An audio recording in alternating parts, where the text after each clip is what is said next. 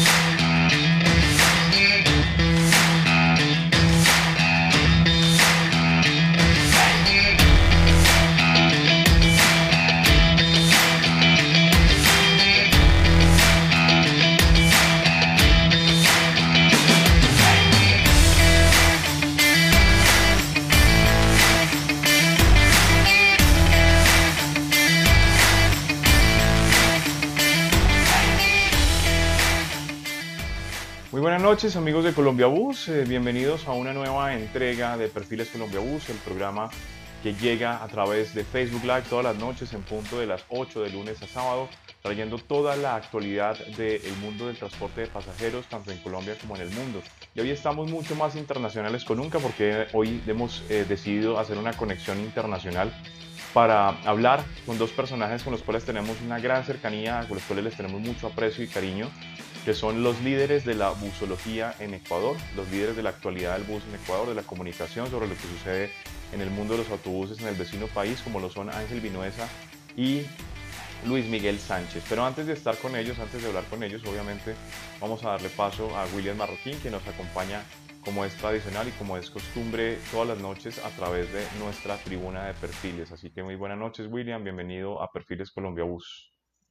Buenas noches, Charlie. Buenas noches para todas las personas que siguen en Perfiles Colombianos, tanto en Colombia y en el mundo. Hoy nos siguen de manera especial desde Ecuador para que toda la audiencia ecuatoriana de los autobuses acompañe a Luis Miguel Sánchez y a Ángel Vinuesa en todas las historias que nos van a contar de cómo ha sido su evolución en en ese trasegar, en ese recorrido de varios años que llevan buscando llevar la busología en Ecuador a otro nivel, uniendo información de transportadores, de carroceros, aficionados, gremios y también llevándola a otros lugares del mundo.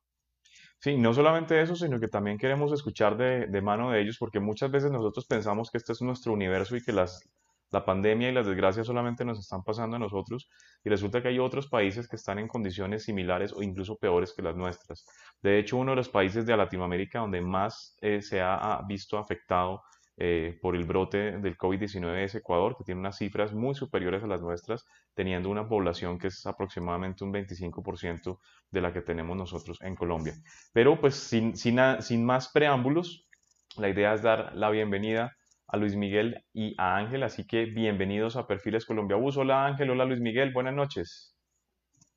¿Cómo están? Buenas noches, Charlie, Willy, un gusto estar aquí en compañía junto a ustedes. Gracias por la invitación. Hola Luis, bienvenido Luis Ángel, Hola, ¿qué tal amigos? Gracias por esta invitación. Estamos muy gustosos de compartir este espacio con ustedes. Bueno, vamos a arrancar hablando Vamos a darle el paso, eh, generalmente se lo damos primero a Ángel, pero hoy le vamos a dar el paso primero a Luis Miguel, para que Luis Miguel nos cuente un poquito sobre cómo inició en ese, en ese mundo de la busología, cómo inició esa afición por los buses y, pues cómo, se ha, cómo ha sido este trasegar ya de más de una década con Bus Ecuador y la ventana del bus. Bienvenido Luis Miguel a Perfiles Colombia Bus. Gracias Charlie, un gusto, un saludo también muy cordial a todas las personas que se encuentran conectados mediante Colombia Bus. Eh, la busología es algo que toda la vida, desde muy niño, yo lo llevo en, la sangre, como siempre lo he dicho. Desde muy pequeño eh, tenía el gusto y la afición por, ver rodar los autobuses. yo siempre cuento una, anécdota a todos los que me preguntan el, el porqué, del, motivo de, mi gusto del mundo de los autobuses. Y es que siempre yo a los cinco años, obviamente, ¿no? Tenía, acudía a la, a la escuela y mi madre me, me, tenía en un recorrido escolar, que es una, una, una furgoneta, una bucetita en ese tiempo. Pero ¿qué es lo que yo hacía? Yo salía y me escondía, me escondía y dejaba que pase la, el recorrido de la, de, la, escuela para subirme e irme en los buses. Entonces yo desde los cinco años de edad, yo sabía ir ya en autobús y me sentaba en aquellos tiempos, eh, los autobuses urbanos, los Tomas, carrocerías Tomas que había aquí en mi país, tenían junto al conductor un espacio para las herramientas que tenían una colchoneta donde uno podía sentarse. Entonces, al lado, izquierdo del conductor, ¿no? Entre la al lado izquierdo del y la pierna del conductor, la pierna izquierda del conductor, por así decirlo. Ah, donde estaban los mandos de las puertas. Correcto, había una, separación de los mandos entre, de puertas. Entre la ventana del conductor y el, el, volante existía un espacio que donde guardaban las, las, las, herramientas. Ahí es donde yo siempre me sabía colocar. Y desde ahí me di eh, cuenta yo que tenía ese gusto, esa afición por, los autobuses. Pasó el tiempo que seguía creciendo y yo investigaba, eh, me sabía todos los, los recorridos, las rutas. Yo me subía en una unidad de transporte, hacía todo el recorrido ida y vuelta. Eh, tenía con el conocimiento de, de, las, de los tiempos que existían entre los autobuses, entre cada uno de ellos. Yo me sabía todo, todo, todo lo que eran los autobuses aquí de mi ciudad. Pasó el tiempo, ya ah, estaríamos hablando del año 2007, donde ya se empezó a la llegada del Internet, sobre todo, que ya, era un poco más social, que eh, te conectabas mediante el teléfono y sonaba y había, y después de cinco minutos tratando de conectarse, había una tía que levantaba el auricular Exactamente. y dañaba la descarga de la canción en Ares que llevaba 34 más o menos horas, horas bajando. Horas y 50 días que te salía la descarga. Entonces uno ingresaba y obviamente, ¿qué es lo primero que yo ingresaba al buscador? Autobuses. Buscar buses. Y ahí es donde empecé a conocer autobuses del, del mundo, lo que no podía ver normalmente aquí en mi país. Empecé a conocer personas, páginas que hablaban de autobuses. Entonces eh, decía, mira, no he sido el único loco yo. Hay gente que también le gusta lo, lo que a mí. No he sido la única persona que tiene este gusto la, por los autobuses. Ahí fue donde conocí muchas personas de, de Latinoamérica en un foro en especial donde se compartían fotografías de cada país Bus, América, ¿no?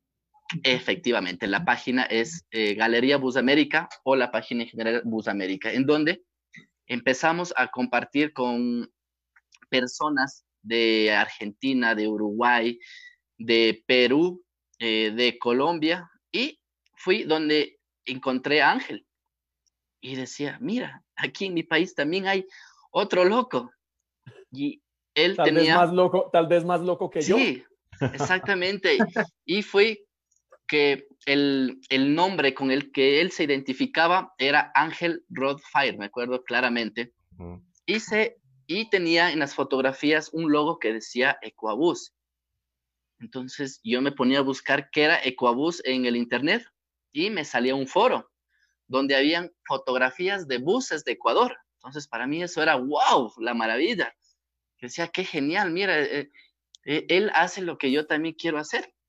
Ahí fue donde yo eh, empecé por mi lado, decir, mira, sí se puede hacer eso, hagamos, porque ya ahí tuvimos ya empezar un poco de contacto con Ángel en, en, Bus América, porque era un, foro de debates, lo que se hacía, se subía una fotografía y cada, cada persona. Cuéntanos cómo estás. Vueltas, vueltas decía, Bus Ecuador. Así de fácil, sencillo. Y fue donde creé igual un foro con el nombre de busecuador.foroactivo.com, que fue cómo nació Bus Ecuador en el mundo digital, se podría decir, exactamente hace 10 años, en el año 2010. Fue donde creamos nuestro primer foro y nos encargábamos de subir únicamente fotografías, todo lo que era fotografías, para que la gente pueda ir conociendo, la, transportación, los modelos de los autobuses aquí en Ecuador. Y poco a poco fue creciendo ya eh, la aceptación junto con Ángel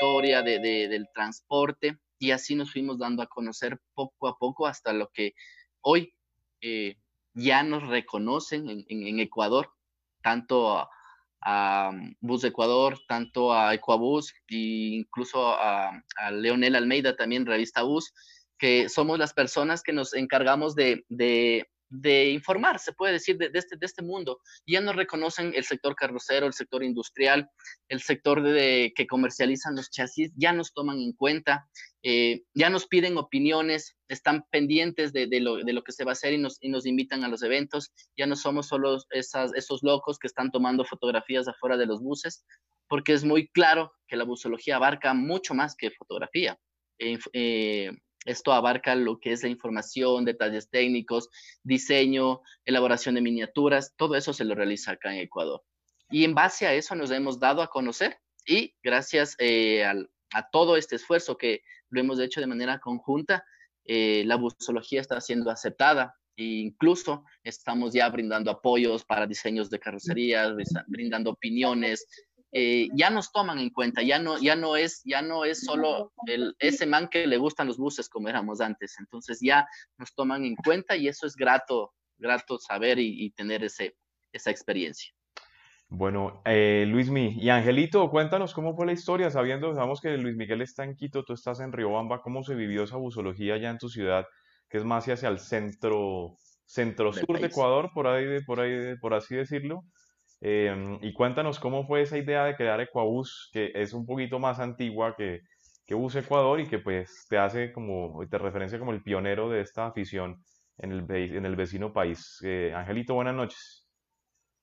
Eh, sí, buenas noches. Gracias a todos los amigos que están en, en, Colombia Bus. En esta ocasión hemos sido invitados para participar en este Perfiles. Agradecemos muy de manera a todo el equipo de Colombia Bus pues por esta oportunidad. Lógicamente, Ecuabus empieza, creo que sin darme cuenta desde hace tiempo atrás, bueno, por, por no decirlo remontar hasta desde pequeño, que desde mi padre fue transportista, me llevaba ya en, en, en los buses, viajaba y lógicamente ya recorría el país. De ahí fue pues mi, mi iniciación, digámoslo así, yo eh, estudié una carrera fin, una, saqué una tecnología en mecánica automotriz y siempre me ha gustado desde pequeño eh, los buses. Eh, de niño yo jugaba con, con buses así de madera, yo mismo los elaboraba y jugaba por toda la casa de arriba abajo. También eh, tuve el gusto después ya de que mi padre fue transportista, de aprender a manejar en un Ford 500, motor a gasolina, carrocería superior, Kimsa, y de ahí pues ya pasamos a un Mercedes-Benz, un 1318, del año 86 con carrocería Alvarado. Y pues ahí ya transportábamos, mi, padre fue transportista intercantonal acá en la provincia del Chimborazo, eh, ubicado en la Sierra Centro del Ecuador. Y pues de ahí yo hice las funciones también de conductor y de cobrador o controlador, como lo dicen acá. Después ya pasé lógicamente a trabajar en el tema de carrocerías Trabajé tres años en lo que fue la antigua Carrocerías Alvarado, cuando fue asociación de los dos hermanos. Luego después hubo la separación y cada quien eh, formó su empresa en Carrocerías Alvarado y Megabus. Entonces trabajé ahí tres años, eh, tuve los conocimientos. hasta ahora me vengo a enterar que tú habías trabajado en una carrocera. ¿Tú qué hacías allá? Sí, eh, mira, yo hacía la cuestión de pulir lo que es la soldadura de las estructuras y le aplicaba el, eh, la pintura anticorrosiva para que no se oxide. Y ahí empezaba el, la parte de forrado. Okay. Y ya para que salga el bus, eh, me metía debajo del bus, por así decirlo, y le pasábamos una capa como de antioxidante tipo brea. Y la pintura bituminosa. Y ese era el toque final, digámoslo así. Ok, perfecto. ¿Y qué pasó después de, esa experiencia en, la, industria carrocera? Eh, anteriormente fue, fue muy duro porque si no, o sea, no me avergüenzo, pero sí me siento orgulloso de haber iniciado desde abajo, de haber conocido, de haber sido cobrador, de haber trabajado en carrocerías, porque cuando empezamos desde abajo seguimos siendo humildes y vamos a hacerlo siempre. Ok, perfecto. Bueno, aquí hay un, hay un tema para contextualizar, porque la mayoría de personas que nos están viendo obviamente son, son de Colombia, aunque vemos una, una gran afluencia de busólogos de Ecuador también en esta conexión. Y yo quisiera arrancar eh, este programa preguntándole, haciendo como un barrido y un recorrido para, la gente, para que la gente entienda cómo funciona el transporte en el país de ustedes. Vamos a arrancar por Luismi y es preguntándole eh, cómo funciona el tema del transporte interprovincial allá en Ecuador. Es decir, tenemos cooperativas, tenemos empresas eh, familiares, son propietarias de su parque automotor, qué tipo de vehículo utilizan para los, recorridos, cuáles son como los, los promedios de los recorridos, eh, el promedio de precio. Hablemos un poco sobre el transporte interprovincial y después vamos con Ángel para que nos cuente un poco más sobre el transporte urbano y el transporte escolar, para que veamos esa radiografía. Claro, con gusto. Acá en Ecuador, en referencia al transporte interprovincial o, de larga distancia, como se le conoce, es básicamente administrado por, eh, son cooperativas de, empresas de transporte. Eh, cada empresa de transporte tiene socios a los cuales eh, son dueños de sus propias unidades. Hay cooperativas, hay cooperativas anónimas, cooperativas, sociedades anónimas directamente. El transporte acá en nuestro país es muy particular, sobre todo en la larga distancia, porque acá a nuestro país eh, ingresó por los años 70 eh, la marca Ino, que ellos ingresaron con los chasis de camión. Entonces, por la geografía que tiene nuestro, nuestro país, por las carreteras, tuvo una muy buena acogida por la fuerza y la potencia que tenían estos, estos chasis. Entonces, eh, aquí se adoptó de, manera eh, al 100%, se puede decir, este tipo de, autobuses, de motores delanteros, sobre todo para el transporte de larga distancia. Acá los recorridos, eh, lo más largo que sería el trayecto de frontera a frontera de Tulcán a Guaquillas, estaríamos hablando de un trayecto de unas 20 a 23 horas aproximadamente eh, se, tomaría eh, la duración de ese viaje. Tenemos rutas de Quito a Guayaquil, que son las ciudades más importantes, que duran ocho horas.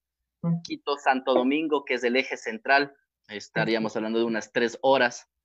O Quito, Ambato, que es el otro eje, que son dos horas. El, el promedio, estaríamos hablando que tú unas seis a ocho horas, tú puedes recorrer de sierra, costa, oriente, transitas eh, en nuestro país en las unidades de transporte interprovincial.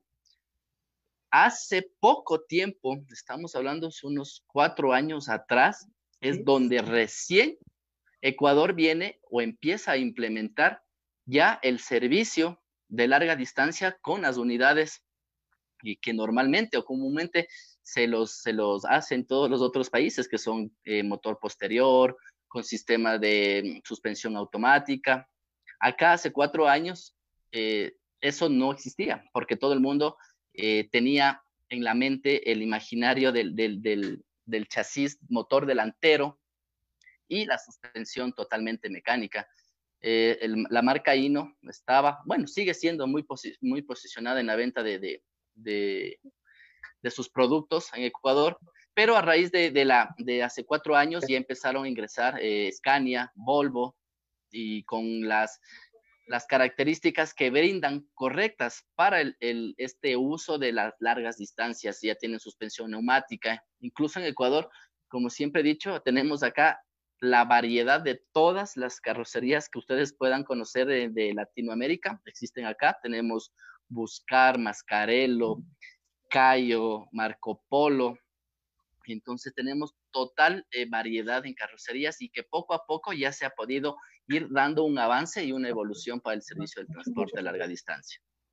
Bueno, antes de seguir con, con Angelito, eh, yo te pediría el favor, Will, de que nos cuentes quiénes están conectados con nosotros esta noche y pues saludemos a las personas que se toman el tiempo de suspender sus actividades y de venir a ver Perfiles Colombia Bus.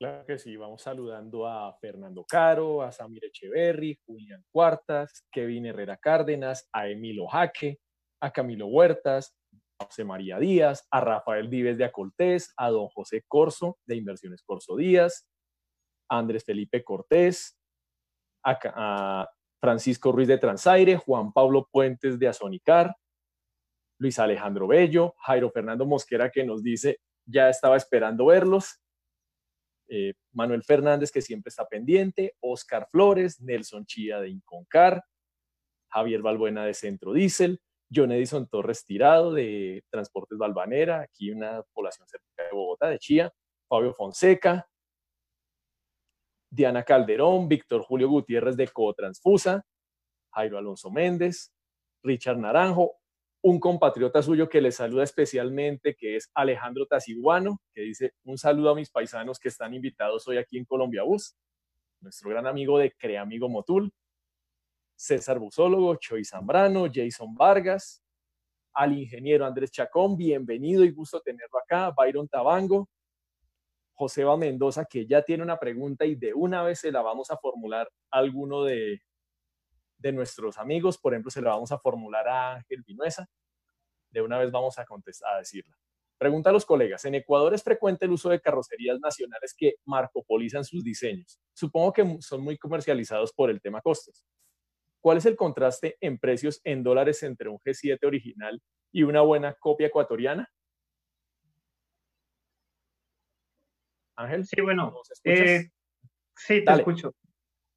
Bueno, contestando esa pregunta, yo creo que eh, en el país ha sido una característica principal que la marca brasileña, como es Marco Polo, ha sido un referente desde hace años atrás.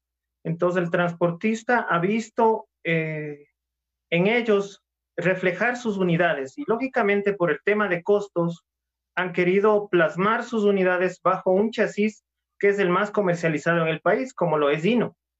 Entonces, ese, chasis, perdón, ese es el que eh, el más apetecido por los transportistas, por así decirlo, y pues ellos quieren plasmar bajo ese chasis uno similar al original Marco Polo. Entonces, esa es la, digamos, la, tendencia que se ha marcado, por cuanto ese sería el tema de lo que los carroceros nacionales han optado a basarse en ese modelo, por así decirlo, para pues poder adaptarlo a este chasis que es con motor delantero. ok, aquí hay una pregunta que nos, que nos eh, causa también curiosidad y es porque hemos visto en los últimos años ese boom, tal como pasó en Colombia, ese boom de los doble piso. ¿Cómo ha sido la aceptación de los vehículos de dos pisos y cómo ha sido su evolución allá en el vecino país, en Ecuador? Claro, acá como te comentaba, hace exactamente cuatro años empezó esta, esta renovación. Y nosotros, en todos los, países veíamos que tenían los doble piso, pero Ecuador no llegaba nada. Era, era triste a nosotros como busólogos, por lo menos, eh, ver solo en fotografías que en todos los países llegaban este tipo de unidades. Pero a raíz de la renovación de una de las empresas grandes de acá de Ecuador, que es Transportes de Ecuador, ellos realizaron eh, una compra de 54 unidades, renovando todo su parque automotor.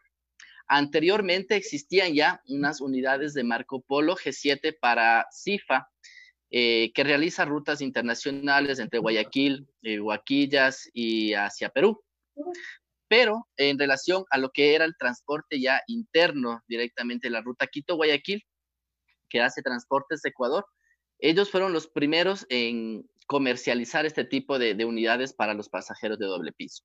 A raíz de esto es donde eh, se empieza esta renovación en las otras empresas de transporte. Poco a poco fueron llegando ya más unidades eh, de Marco Polo, Buscar, eh, sobre todo también las eh, unidades de procedencia china, eh, de características de asientos 2 a 1, tipo coche cama, que son marcas Shontong. Aquí el producto asiático ha tenido muy buena acogida y está dando muy buenos resultados en lo que tiene que ver a rendimiento y sobre todo en costos, que es lo que está teniendo aceptación. Y a raíz de eso, hace unos cuatro años tenemos mucho, mucho ingreso de autobuses de de doble piso. La otra vez estábamos haciendo una pequeña estadística, estábamos ya sobre los las 200 unidades que tendríamos en Ecuador ya recorriendo este tipo de, de, unidades. Bueno, Ángel, tal como estábamos eh, eh, anunciándolo hace algunos minutos, la idea es que nos cuentes un poco cómo funciona el transporte urbano en las principales ciudades de Ecuador. Estamos hablando de Quito, Guayaquil, Cuenca, eh, Riobamba. Eh, ¿Cómo funciona ese transporte urbano Uy, por ahí está, está Firulais. Está el, jefe, de piso. gran Firulais, te estás manifestando. Era, obvio que se pronuncie Firulais. Claro, eh, obviamente. sí, lógicamente es, es mi compañero, digamos. Eh, ¿Cómo se llama Firulais? ¿Tiene nombre de algún bus o algo? No, Spike. Bueno, como pequeña anécdota de Firulais, únicamente él estaba en, eh, de pequeño bajo la lluvia y lo recogí y lo llevé a mi casa. Y lo tengo desde ahí es encariñado. Es adoptado, mejor dicho. Es adoptado, ajá, de la calle. Cuéntanos un poco más entonces sobre cómo es el transporte urbano, si hay sistemas de transporte masivo tipo BRT, si también hay cooperativas, ¿cómo funciona? Sí, bueno, eh, tanto el transporte interprovincial como el transporte urbano eh, se basa en cooperativas y compañías, que no son la misma cosa en términos legales, pues las cooperativas se establecen bajo una, una normativa de que deben tener un número mínimo de socios y sus estatutos aprobados. No así las compañías que pueden tener uno, dos, tres o cuatro socios y pueden mantenerse con el paso de los años, sin de pronto muchas exigencias. Varias eh, compañías se han mantenido así con pocas unidades. Por ejemplo, aquí en Riobamba hay una, una compañía que es eh, poco conocida, es Riobamba Express y tiene, creo que a lo mucho, cinco unidades.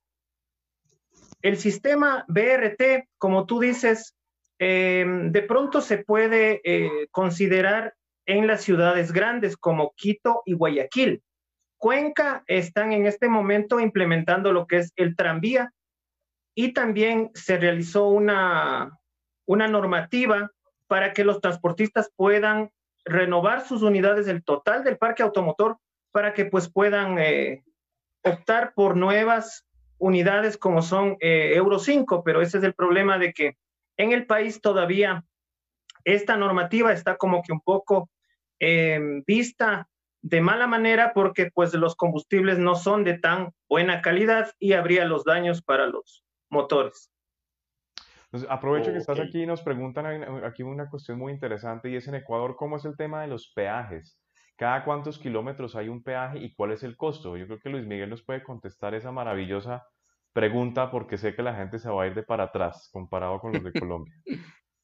o sea, sí, bueno, los, peajes es, en relación a costos, el, el eje, por, por eje, te cobran un dólar. Sería aproximadamente en las grandes en, las carreteras, en los ejes viales. Es un valor aproximado de un, eh, de un dólar por eje. En los eh, peajes que existen dentro del perímetro urbano o interparroquial, eh, está el valor estipulado en 40 centavos de dólar.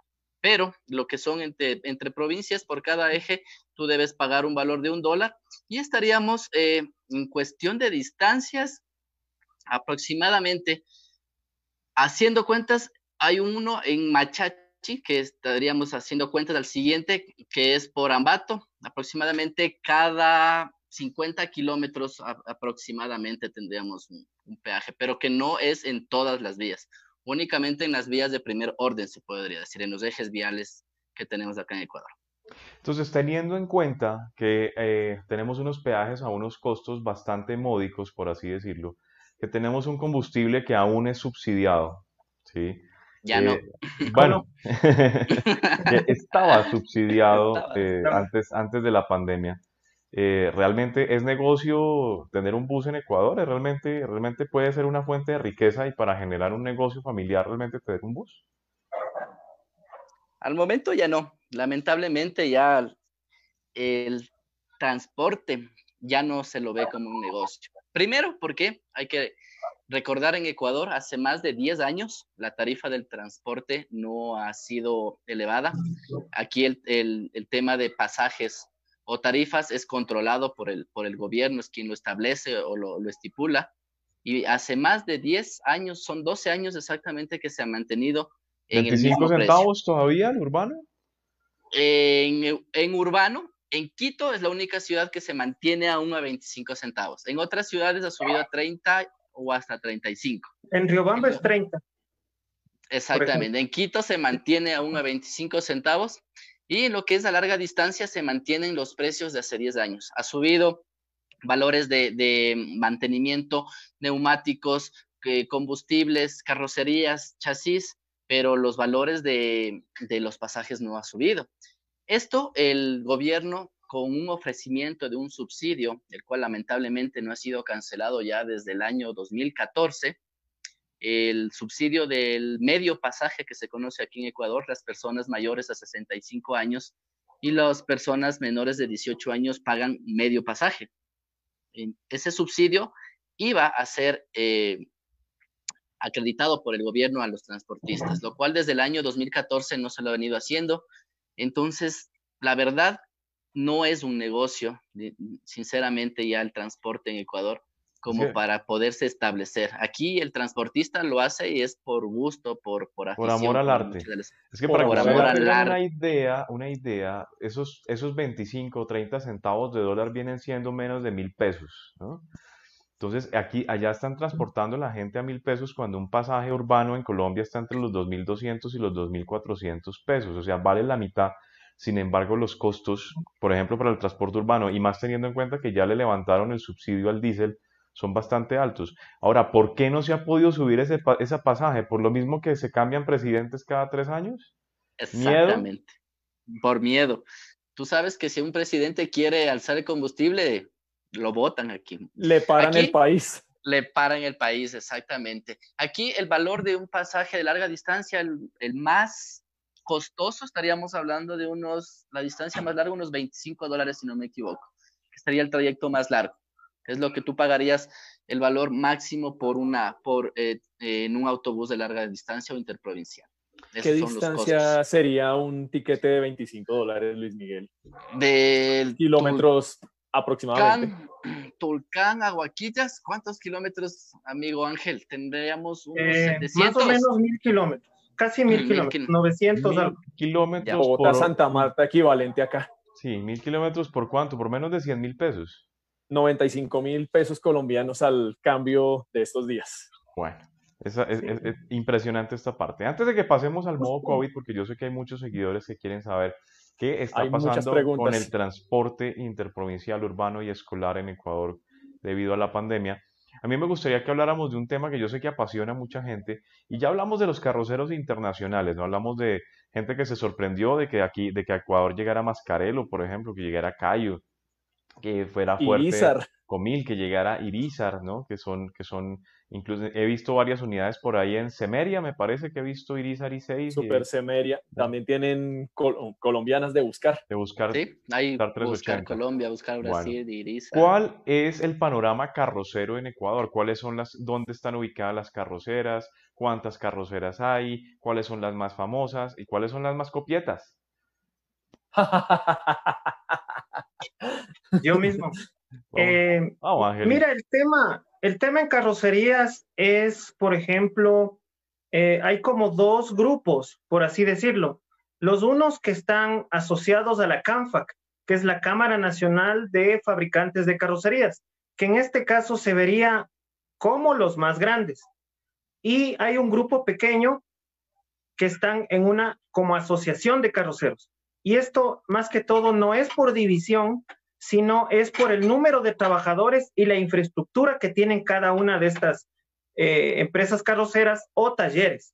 Entonces, por lo que es el tema de impuestos y SRI, muchas son compañías limitadas, sociedades anónimas y otras son consideradas como artesanales todavía.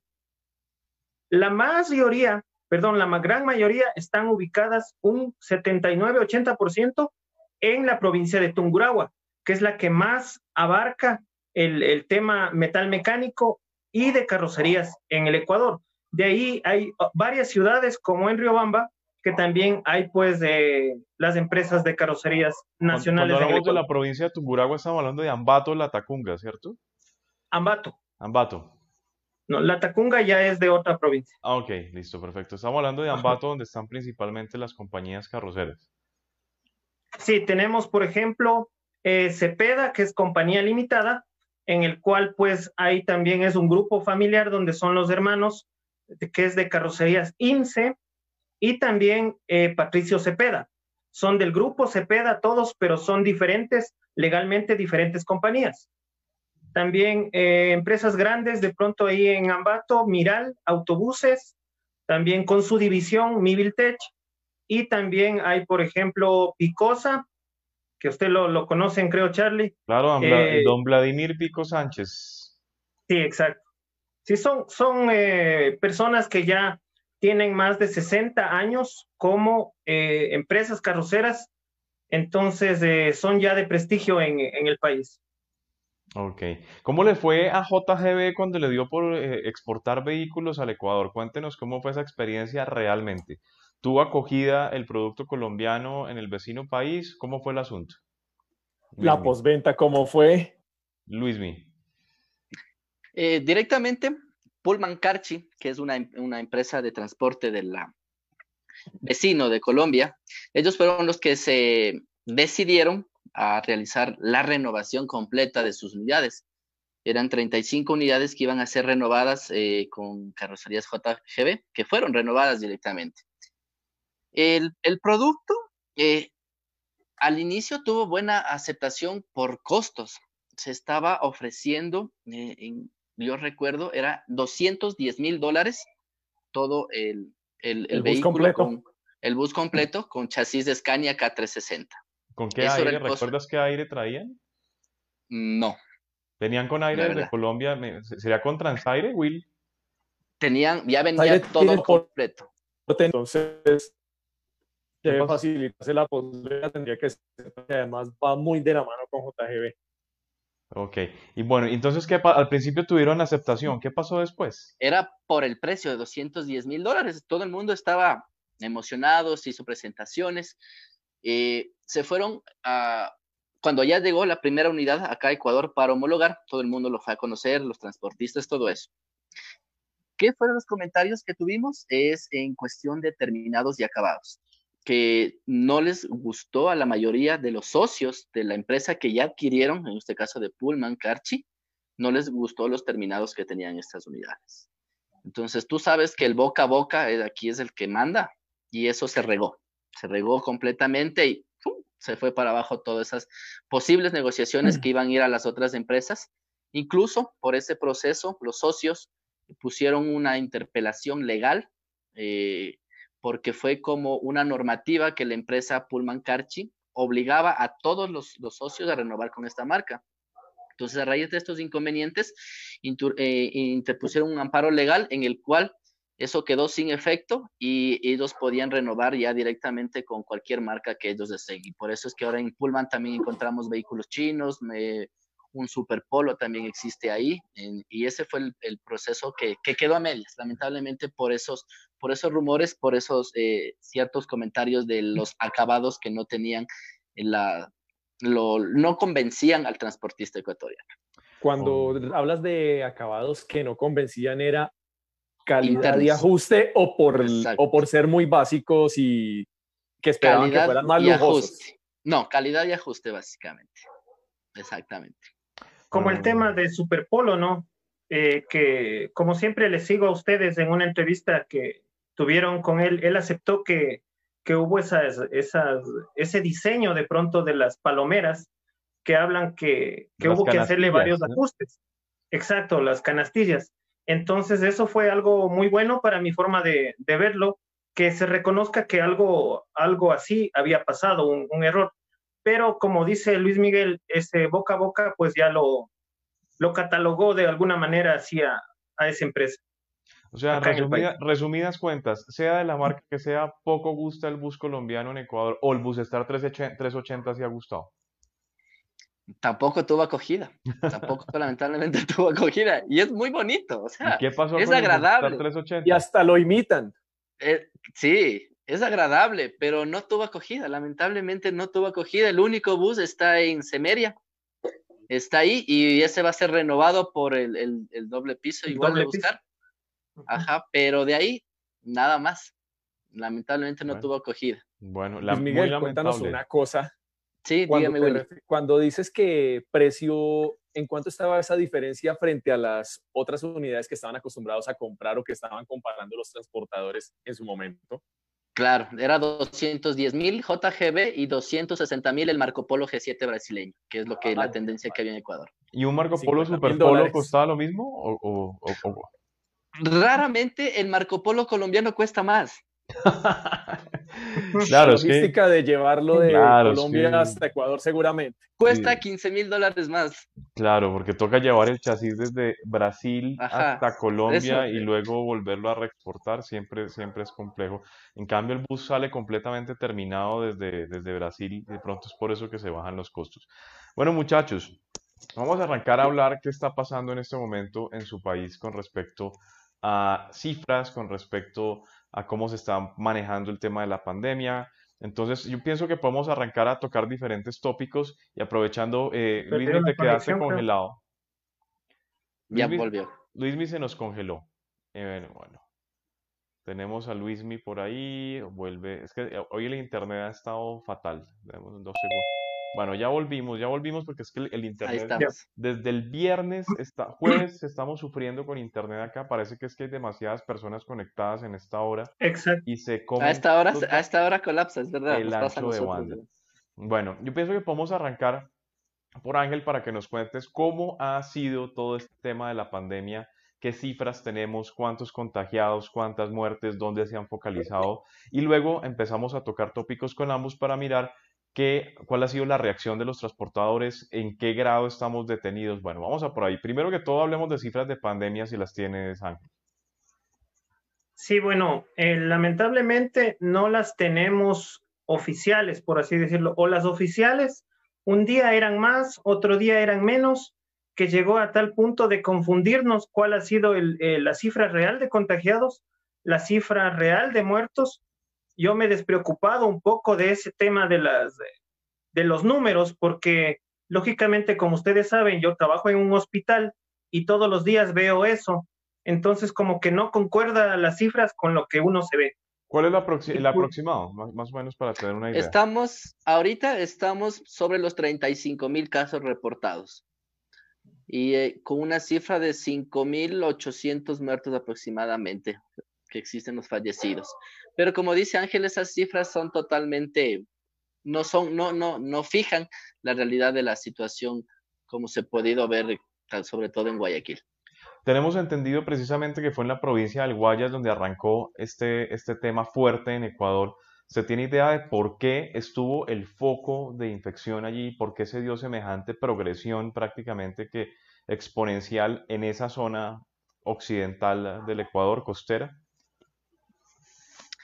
Se decía, eh, básicamente, el primer paciente cero estaba ubicado en, en Babahoyo, que es un cantón colindante a Guayaquil, que está a una hora de Guayaquil. A una hora y a 40 grados centígrados. Sí, el, calor es intenso y la humedad es súper alta en, esa región de la costa. Esto fue específicamente el 29 de febrero donde se detectó el primer paciente positivo con COVID aquí en Ecuador el 29 de febrero se dio esta alerta. En Guayaquil empezó el retorno de los estudiantes que tenían en el extranjero, eh, de la gente que estudiaba en el extranjero. En Guayaquil hay un sector exclusivo de gente de élite alta conocido como San Borondón, que es donde, vende, eh, donde vive mucha gente de, dinero, los, los las, los aniñados, los pelucones. Como Charlie. Algo así. Entonces, en ese, en ese retorno, en esas fechas, la gente empezaba a retornar de los estudios internacionales, empezaba a retornar de sus, de sus paseos y venía, regresó al Ecuador. Y para esto ya estaba la pandemia, sobre todo en Europa. Entonces el foco, el foco infeccioso se, concentró tanto en la provincia del Guayas, incluyendo los ríos que es eh, Babahoyo, donde se gestionó el primer caso, y la llegada de la gente hacia Guayaquil y San Borondón que empezó a venir del, extranjero. A esto hay que adicionar que se empezó eh, la Copa Libertadores de América con un partido en Guayaquil de Barcelona Independiente. De su equipo.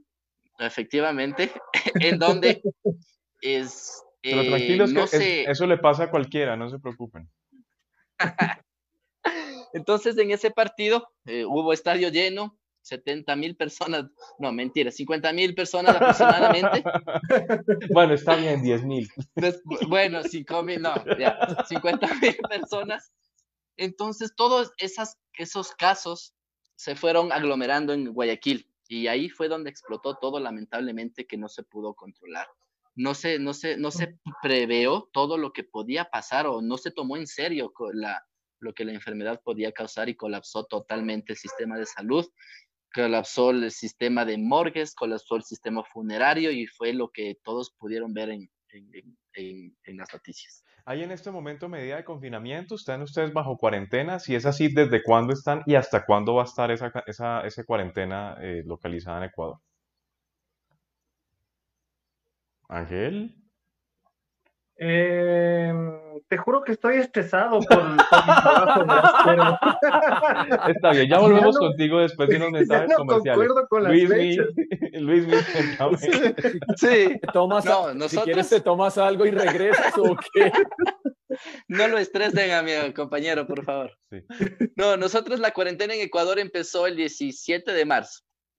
Empezó con un toque de queda directamente eh, era desde las 8 de la noche hasta las 5 de la mañana se empezó con, con el toque de queda. Empezamos con la cuarentena todo el mes de marzo. A finales de marzo se extendió durante todo el mes de abril, pero con las restricciones de movilidad ya directamente aumentando el toque de queda que se mantiene hasta la fecha actual, que es desde las 2 de la tarde hasta las 5 de la mañana. Eso no se puede salir a ningún, por ningún motivo a las calles desde en ese horario. Eh, la cuarentena se sigue estableciendo en Ecuador.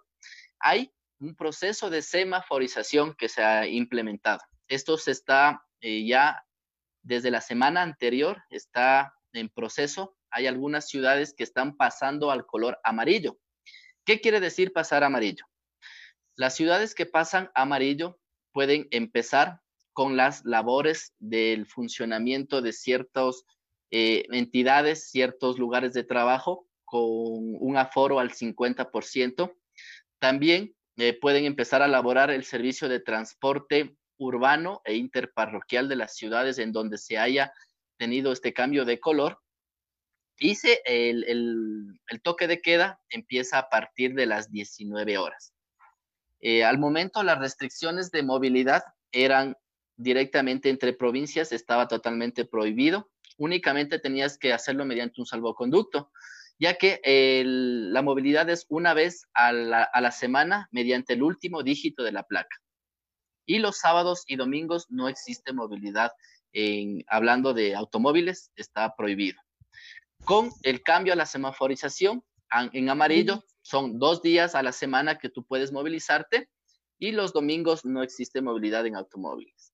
Al pasar a verde, son, cambian totalmente, ya se van eh, suavizando las medidas, como se puede decir. El toque de queda empieza a las 12 de la noche y termina a las 5 de la mañana y se empiezan a habilitar los servicios de transporte urbano e interparroquial.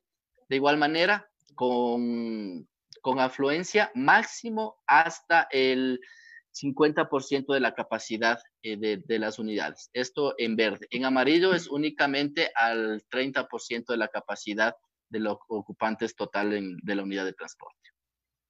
Ok, ¿cómo ha sido la afectación para los transportadores, arrancando por los interprovinciales, que creo que pueden ser los más afectados? ¿Cómo ha sido ese nivel de afectación? Hoy en día, ¿en qué porcentaje están funcionando el transporte interprovincial en el país y han recibido algún tipo de ayuda de la banca o del gobierno para solventar todos los pagos de nómina, de pagos de, de obligaciones, créditos y demás? ¿Cómo ha sido esa afectación allá en el Ecuador? Ángel ya volvió. Ángel ya eh, volvió. Sí, ese es mi angelito. Ya se tomó el, ya se tomó algo, un calmante. Listo. Cuéntanos, Ángel.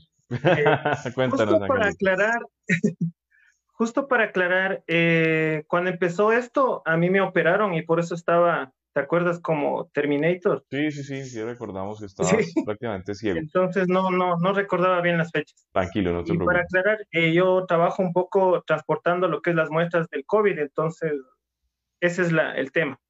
Ahora, en lo que es el tema de transporte, lamentablemente, interprovinciales ni urbanos, por ejemplo, acá en Riobamba, están, eh, están laborando. Desde que empezó esto del, de la cuarentena, pues ya vamos más de 60 días, si no estoy mal, en el que únicamente desde la semana anterior o desde esta semana están laborando ya con el tema de encomiendas, pero no de transporte de pasajeros.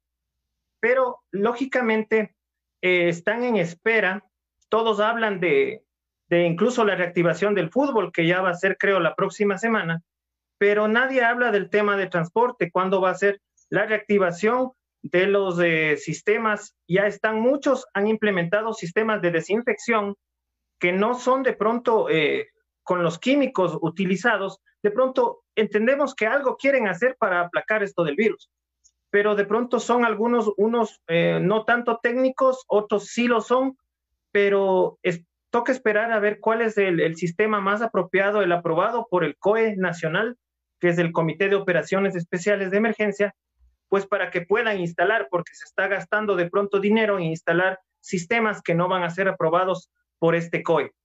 Esperamos que con el paso del eh, semáforo, la semaforización a amarillo, que las restricciones no serían tan, eh, tan eh, digamos, extremas, por así decirlo, como son ahora.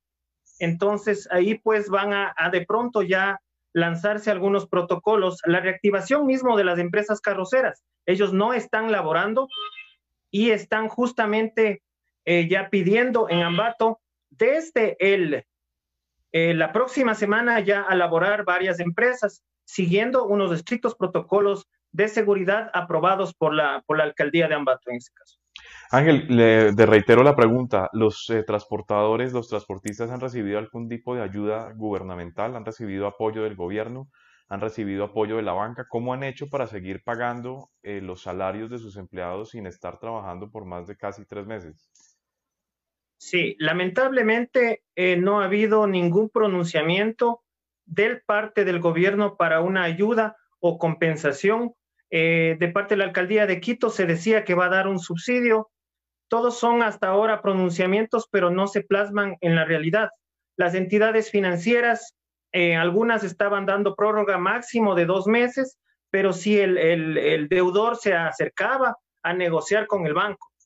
Pero lógicamente, por ejemplo, hay em, organismos como la FENACOTIP, que es la que la Federación Nacional de Cooperativas de Transporte de Pasajeros Interprovincial del Ecuador, que es la que eh, representa a todos los transportistas, ellos están realizando sus pedidos al gobierno y formulando justamente que se dé una prórroga hasta diciembre de este año para empezar a pagar en 2021 las deudas, como que esa eh, es la ayuda que ellos piden, pero hay que ver la una parte, la que solicitan y la otra parte del gobierno ya llevan esto pidiendo desde hace tiempo atrás, desde el primero de mayo, me acuerdo, pero ya vamos a terminar el mes y no hay una respuesta clara sobre qué va a pasar sobre las deudas de los transportistas. ¿Ven ustedes viable que haya que los transportadores e incluso los fabricantes se sientan obligados a ejercer más presión como suele pasar en cuando hay descontento en Ecuador? Ecuador. Lamentablemente en Ecuador estamos en una, antes, mucho antes de, de, esta situación del COVID, estábamos en una situación financiera muy, muy, muy baja, muy terrible. Nosotros veníamos recuperándonos de un paro de, nacional de 15 días que tuvimos, efectivamente por la, el intento que el gobierno quiso quitar los subsidios a los combustibles. Eh, durante todo este tiempo, igual el transporte se vio afectado 15 días de paralización. En enero recién empezaban a reactivarse de todas esas pérdidas que tuvieron y para marzo pasó ya esto. El Ecuador lamentablemente es un país que no tiene el sustento monetario para ciertos requisitos que se necesitarían en este momento. Se, está pidiendo, obviamente, un subsidio para, como les había comentado anteriormente, desde el año 2014 el gobierno no paga los subsidios por los medios pasajes que se conoce aquí en Ecuador. Ese, esos son son valores por más de 4 millones de dólares que, están adeudando. Eh, igual, no hay dinero para, para en este momento pedir una ayuda al, al, transportista, pedir una compensación por estos, por estos días de para, que ya vamos para los 60 días. Por más intenciones o ganas que tenga el gobierno de, de hacerlo, no hay con qué. Eso está muy claro y, todo, y todos lo sabemos que dinero en Ecuador no hay para, para compensaciones, para subsidios, para pedir ayudas, no hay. Eh, para restablecer, lamentablemente, el, el, servicio del transporte, aquí en Ecuador se está elaborando un protocolo en el cual implica que el transportista va a realizar muchos gastos adicionales a los que ya tiene. Aparte de eso, en el protocolo se va a, se indica que las actividades únicamente se pueden realizar de las unidades de la capacidad al 50%. Estamos hablando que una unidad normalmente de 45 pasajeros solo va a poder transportar 20 y eso en, los mejores de los casos. Entonces, ¿qué tan rentable resulta que una unidad de transporte salga a una ruta de 8 horas de, o 200 kilómetros con 20 pasajeros? Como todos los transportistas nos dicen, no vamos a sacar ni para el combustible. No sabemos qué, qué es mejor, si seguir sin trabajar o salir a trabajar a pérdida. Claro. Exactamente. Esa es, la incertidumbre que se encuentran ahora. Es que precisamente esa es una, una conversación, una lucha que hemos, que hemos eh, mirado estos días en redes sociales, no sé si les había comentado, pero estamos viendo mucha gente reclamando transporte y están exigiendo transporte, quieren que los buses vuelvan a operar. Y cuando se activan las rutas, entonces se van de para atrás cuando se dan cuenta que el tiquete ahora vale el doble.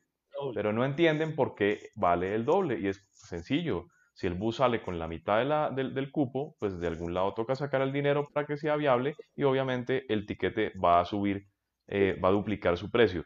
Allá en Ecuador, ¿habría posibilidad de que ese etiquete se doblara o por ley no podemos subir el precio del etiquete? Eso, es decir, lo bueno es que ustedes pueden hacer ese proceso de, elevar el transporte, el, costo del pasaje. Acá no, acá imagínate lo que sería elevar el costo del transporte, del, de los pasajes. Para el transportista eh, sería lo más viable que se, o lo más lógico que se debería hacer un incremento de, de tarifas pero tú sabes lo que pasa aquí en el momento en que se incrementen los pasajes. Sería, es algo que no va a pasar, es algo imposible, es algo que ya quedó descartado directamente, eh, como dijo ya la Agencia Nacional de Tránsito, la ANT, ellos están elaborando un proceso para reactivar, la movilidad entre provincias, más no para generar negocio al, al, transportista. Es como, es como que les dijo, les doy este protocolo, si ustedes quieren laborar, háganlo, si no, de su problema. Pero ganancias no va a haber en este año. y hay esa amenaza de, de quitar los permisos de operación. Exactamente.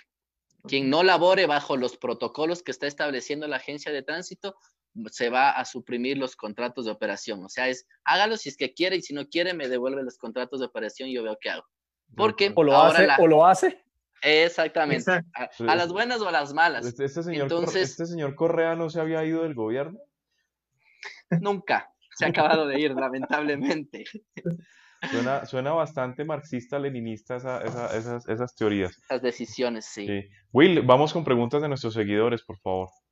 Sí, tenemos varias. Eh, nos preguntaba Emilio Jaque, mm, ¿qué tipo de fabricantes de sillas y cómo están en, la, en, ese, en esa oferta de componentes los carroceros locales en Ecuador? Las desarrollan, las importan, en qué porcentaje están quienes los desarrollan o cómo, lo, cómo es la proveeduría de las sillas allá. Sí, hay algunas empresas que fabrican y otras que también han importado, por ejemplo, eh, las, las tecnologías para poder fabricar las sillas, hay, pero son mínimas. Son varios componentes, son traídos, por ejemplo, de vecinos países como Colombia sí, directamente aquí en, Ecuador, hace unos años atrás sí nos dedicábamos a, importar directamente todo, todo, todo lo que es silleterías, específicamente de Perú. El producto, el Apple Glass, era muy, muy importado acá. Pero a raíz ya de, ciertas industrias empezamos ya a elaborar lo que son silleterías para autobuses urbanos, los plásticos, los tipo Promi Urban, y hay ya industrias carrocerias que están desarrollando sus propios diseños y modelos de, de asientos. Eh, uno de estos es MTEC, que es la división de Miral, que es una, una industria que se ha desarrollado bastante. Ellos están diseñando sus propios diseños, modelos de, de, asientos, incluso ellos están ya elaborando el primer autobús de doble piso, Miral específicamente para Ecuador. Y en estas unidades van a venir incorporados todo el juego de silletería de MTEC, que es quien desarrolla todos estos procesos. Ok, eh, Will, vamos con más preguntas de nuestros seguidores. Claro que sí. ¿Qué tipo de seguros de pólizas tienen los transportadores para poder operar normalmente sus rutas? Sea en, cuéntenos en urbano cómo es, en interprovincial cómo es y en, y en interparroquial como le mencionan. Seguros, eh, únicamente tengo conocimiento que es obligatorio para las largas distancias o, o, interprovinciales, que es el seguro de accidente o muerte, que estipula valores mínimos por, por muerte, por accidente, 3 mil dólares por muerte, invalidez, 5 mil dólares son los que estipulan los, los costos.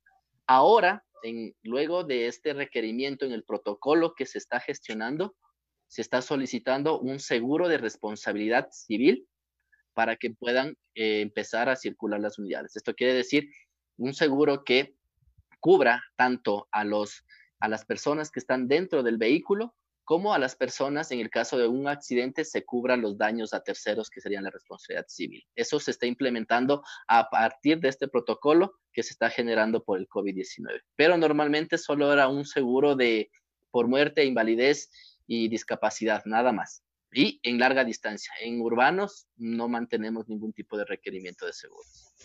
Ok, Will, vamos con, con, más preguntas porque veo que está la gente muy interesada en conocer más sobre el transporte en Ecuador. Claro, claro que sí. Ángel, cuéntanos cuánto es el tiempo de vida útil que se le da a los autobuses en las modalidades que manejan.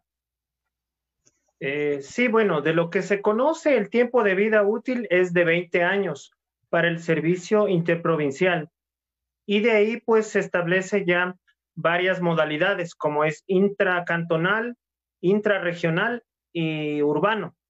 Varias de estas pueden pasar de un servicio a otro y algunas no. Digamos, un urbano no puede pasar a un interprovincial, es lógico.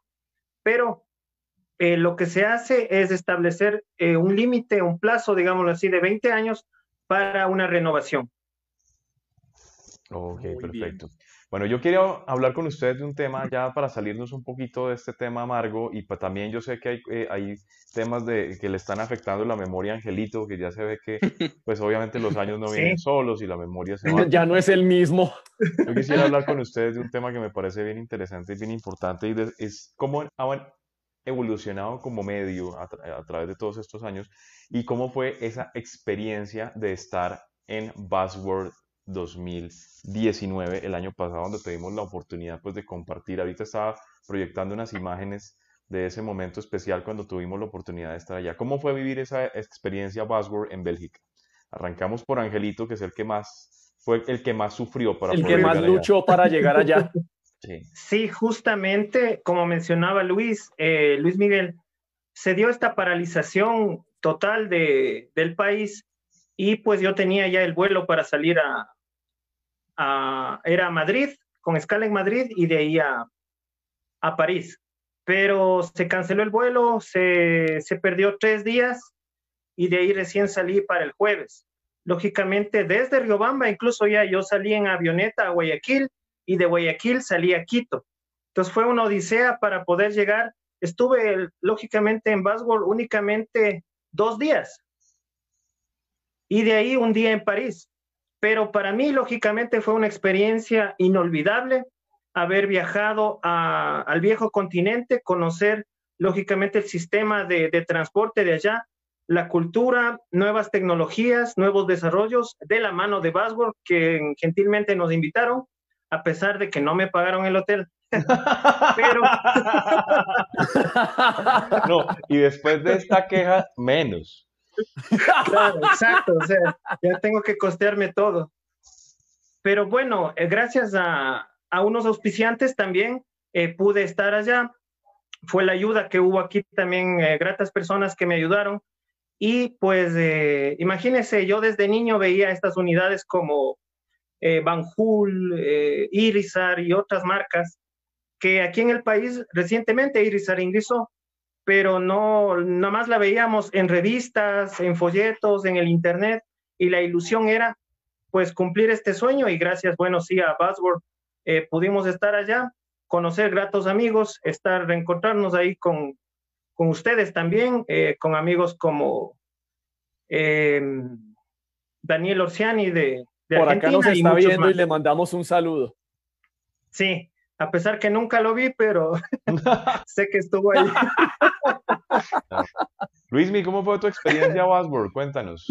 No, fue genial. Imagínate lo que toda la vida yo únicamente veía por, por, por una pantalla de computador. Eh, lo más cercano a un Cetra que yo estaba era un Cepeda. Era lo, más cercano. era lo más. Y, jamás. Un C5. jamás, a, a, lo mucho.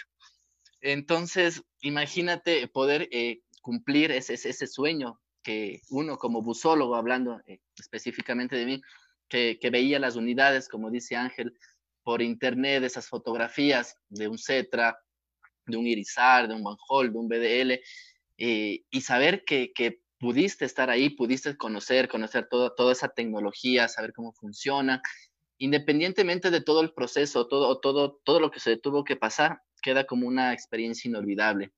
Eso eh, ayuda eh, bastante a crecer como, como medios que hemos, creo que con Ángel, poco a poco hemos ido pasando de ese hobby a, hacer, a dar ese saltito un poquito más, a hacer las cosas ya más profesionalmente. Exactamente, a intentar eh, dejar ya el, el, lo hacemos por joda, por gusto, a hacerlo ya algo más profesional, a tratar de tener contactos internacionales, a empezar a conocer gente como ustedes, como Colombia Bus, con Daniel, con Carlos Soto, o sea, es, es otro nivel totalmente ya diferente, ya institucional, ya de mercado y donde uno va aprendiendo. Uno aprende mucho de ustedes, de grandes cosas, entonces ya va dejando el, el hobby o, o, las cosas de, no profesionales a empezar a dar ese giro ya a la página o a la marca, que es como ya yo lo estoy considerando que es Bus de Ecuador, a dar ese giro. Entonces es una experiencia que nos ha ayudado mucho.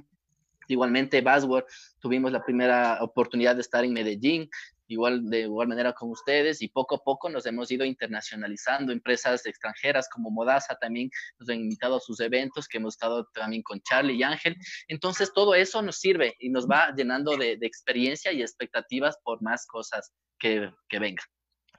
Bueno, antes de entrar, eh, ay, dale Ángel, qué pena que te interrumpí. Sí, Nada más para acotar, eh, como medio Ecuabús ya estamos más de 13 años Lógicamente, la primera persona que comentó fue Charlie Rodríguez, lógicamente, eh, quien ha sido un apoyo durante todos estos años, esta larga trayectoria de 13 años y pues también ha sido un apoyo para que Buzzword pudiera abrirnos las puertas y poder visitar esas, esas lejanas tierras que nunca la habíamos conocido. También como medio hemos ido creciendo ya nacionalmente nos han ido eh, ya llamando, nos llaman para hacer eh, sesiones fotográficas, videos, las eh, tan codiciadas transmisiones en vivo a las que al principio teníamos miedo de hablar frente a un celular y entonces pues poco a poco íbamos viendo que, que era posible y que sí, te recordarás que yo le puse una tablet en el, en el atril del, para pintar. Entonces, siempre tratando de sacar cosas nuevas. Anécdota. y pues mira, lo que fue grato para mí era que eh, Marco Polo de Brasil, eh, a través de Sudacam, que es el representante acá, me invitaron totalmente gratis, con todo pagado a la fábrica, a conocer eh, la fábrica de Scania y a Caxias do Sul, pues a conocer cómo es el proceso de fabricación de una carrocería Marco Polo. Sistemas totalmente robotizados, fue lógicamente para un busólogo, como lo digo, eh, fue un sueño y pues eh, gracias por ello, por la marca que fue creciendo, que nació desde ver en el Internet que no había nada de buses en el Ecuador. Había páginas de Chile, de Colombia, lógicamente ustedes, había en Brasil, en otras partes de, del mundo, pero en Ecuador no había nada.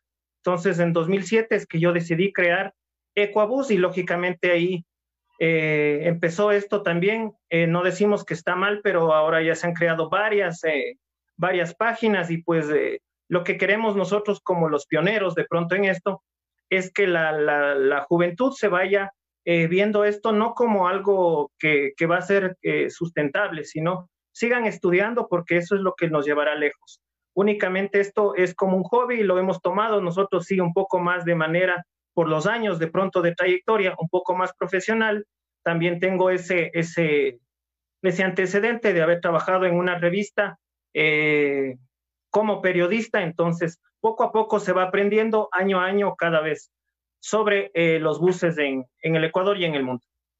Bueno muchachos, ya vamos en hora y diez de programa, toca empezar a, a, a, desmontar, pues, a prepararnos para el aterrizaje, sacar los flaps, bajar pues contactar todavía no los bajes porque todavía no los bajes porque por ahí está nuestro gran amigo está nuestro gran amigo Carlos Sutz de Motora Diesel bienvenido Caramba, qué gusto. Listo. Qué chévere, qué chévere. un gran saludo para Carlos, que queremos que salga por acá, pero es un poco escurridizo, ¿no? Es un joven bastante escurridizo.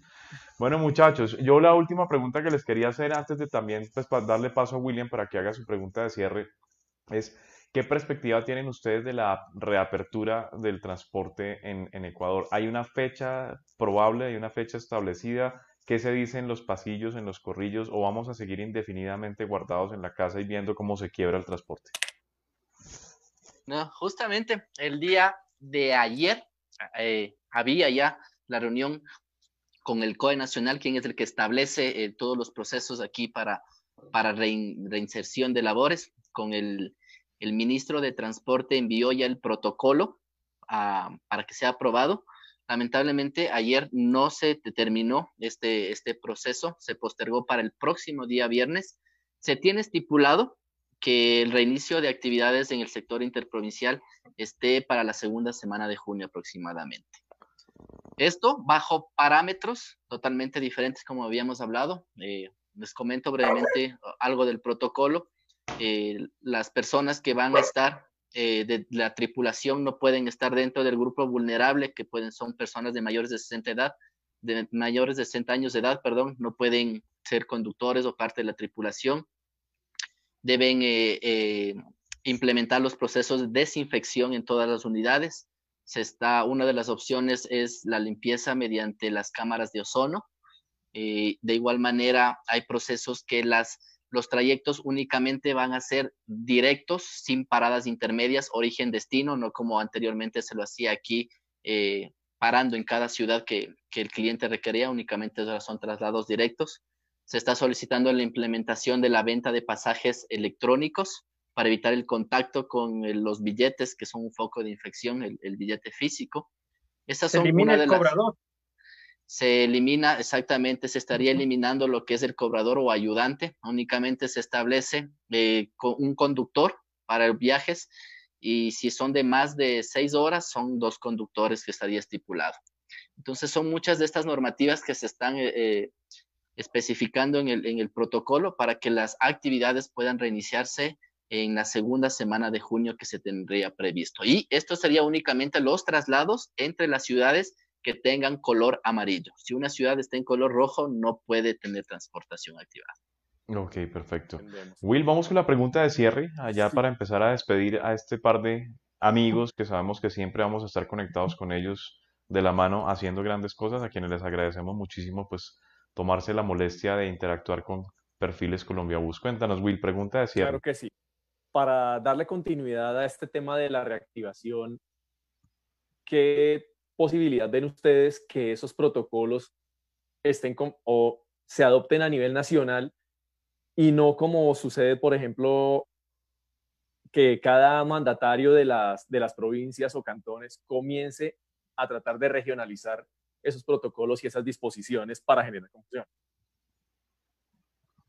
Sí, yo creería que de pronto en lo que es el ámbito interprovincial, hay la Agencia Nacional de Tránsito, que es la que regula a todo el transporte entre provincias en el país. Esa sería una sola disposición. Sin embargo, el transporte urbano ya está eh, como regido a cada municipio, a cada alcaldía. Entonces serían ellos los llamados a poner los, los protocolos en base a las condiciones que presten cada ciudad. Muy bien. Bueno, Angelito, bueno, Juan, llegamos Juan. Luis, perdón. Juan Gabriel. otra vez era otra me atoré, me atoré con mi amigo imaginario. Angelito Luis Miguel. Estaba yo elevado, elevado aquí con esto. Ángel Luis, muchísimas gracias por haber estado con nosotros en Perfiles Colombia Bus. Hoy tuvimos un programa muy relajado, muy agradable, hablando entre amigos. Eh, hablando de lo que vaya a pasar con el transporte eh, pues en ambos países y esperamos que haya una solución muy pronta. Así que bienvenidos a este lugar, saben que es su casa y cuando quieran pueden volver. Gracias Charlie, un gusto para nosotros, es todo un honor poder compartir aquí con ustedes, como decía Ángel, son referentes, son, son un apoyo, son, son, son más que amigos para nosotros y agradecidos. Nosotros agradecidos con ustedes, con el público que, que les sigue. Estamos de igual manera a las órdenes en lo que necesite. Bueno, Luis, muchísimas gracias. Eh, Angelito, muchas gracias. Sí, Charlie, pues agradeciendo a ustedes por este espacio. Eh, vimos que iniciamos en una sesión con Zoom, te acordarás, pero lógicamente tú la diste ese, ese profesionalismo que, que tienes, esa visión, y pues ya se fue creando perfiles Colombia Bus. Grandes personajes han pasado por esta pantalla y ahora pues nosotros también, gracias a ustedes, de los grandes personajes de, perfiles. Pues ya le cambié el nombre al programa. Ustedes hacen parte de esos grandes personajes, como lo dice Will. Así que, bueno, esto es, este es su espacio y muchas gracias por haber estado con nosotros. Una cosa más, Charlie. Señor, eh, como, dijo, como dijo en la entrevista de ayer, eh, los busólogos ya somos un mal necesario. Siempre seremos. Sí. Sí, yo pienso que las empresas, las compañías ya se dieron cuenta de verdad que para qué sirve un busólogo y la importancia que puede llegar a tener esta ciencia, por así decirlo, disciplina que es la busología. Bueno, muchas gracias a ustedes por haber estado por acá y, y bienvenidos siempre. Will, mañana no hay programa, pero ¿a quién vamos a tener el lunes para que se vayan preparando nuestros seguidores para conectarse en punto de las 8 del próximo 25 de mayo. de mayo? Así es, Charlie. Ya vamos a tener un representante de las terminales de transporte en este trabajo que hemos hecho en Perfiles Colombia Bus de traer representantes de los autopartistas, carroceros, transporte urbano, intermunicipal, dirigencia gremial. Y por eso este lunes nos estará acompañando el ingeniero Harvey Caro, quien está de gerente de la terminal de transportes de Tunja, la más recientemente inaugurada central de transporte de pasajeros de nuestro país. Por eso les esperamos a las 8 de la noche el 25 de mayo. Y va a hablar no solamente de la terminal, no, sino también hablar de toda su trayectoria en el paso de la gerencia de Coflo Norte. Coflo Norte. ¿Listo? Claro que sí. Bueno, vamos a estar entonces, los esperamos este lunes en punto de las 8 con Perfiles Colombia Bus. No olviden que este programa se puede ver después en YouTube se puede descargar como podcast a través de Spotify, a través de iTunes y no se olviden también que hay un lugar especial para ustedes que se llama www.colombiabus.com.co que es el portal del autobús en Colombia donde pueden ver fotografías, noticias y la última actualidad del mundo del autobús. Así que muchas gracias Will también por haber estado acá y bueno, nos vemos, no se los olvide que Colombia Bus es el canal del autobús en Colombia y en el mundo. Muchas gracias y hasta todos los momentos.